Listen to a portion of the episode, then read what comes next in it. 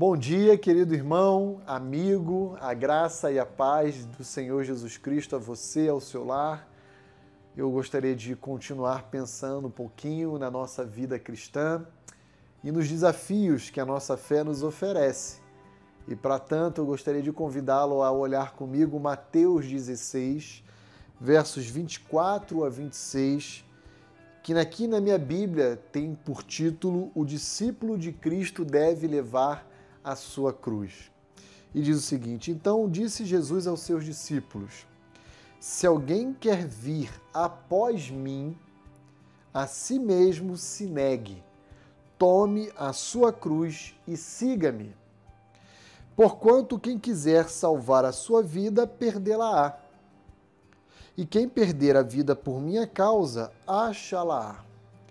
Pois que aproveitará o homem se ganhar o mundo inteiro e perder a sua alma? Ou que dará o homem em troca da sua alma?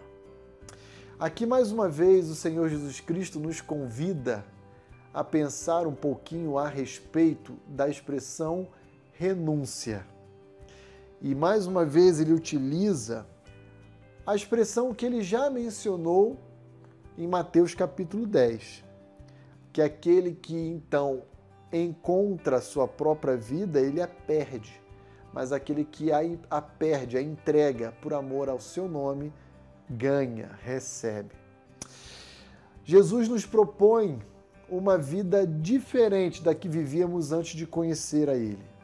Uma vida pautada nos seus ensinos e nos seus valores, nos seus princípios, nos seus ensinamentos como um todo.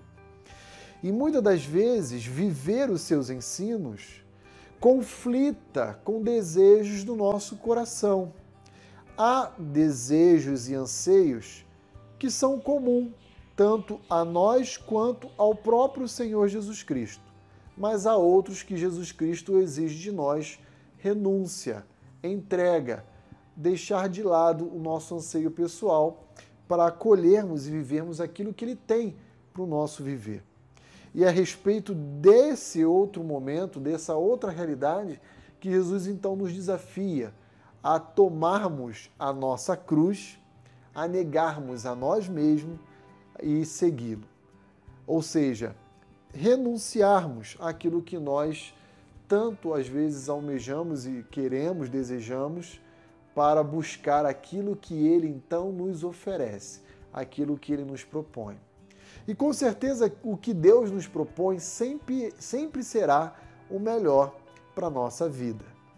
O meu desejo é que você possa fazer um autoexame no dia de hoje e pensar naquilo que você talvez gostaria muito de ter, de ser, de buscar e que eventualmente Cristo já tenha dito a você, a seu coração, que não deve ser buscado ou perseguido.